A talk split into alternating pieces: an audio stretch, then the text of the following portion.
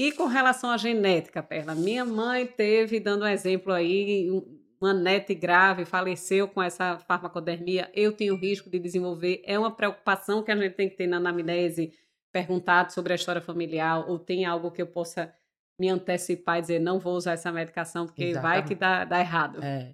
A predisposição genética já é um tema bem falado na literatura. Existe uma predisposição genética, sim. Acredita-se estar ligada ao HLA.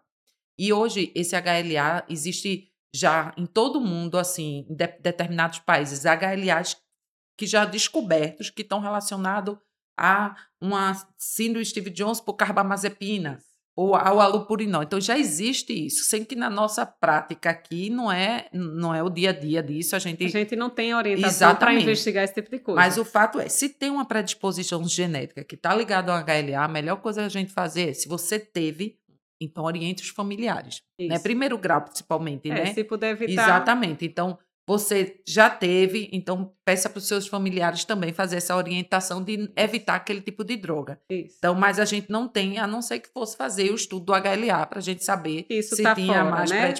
predisposição. Isso é fora do ambiente assistencial, Isso. então a gente cria o registro, fiquem alerta, usa o anticonvulsivante. Se alguém da sua família teve esse padrão de resposta, evita essa classe.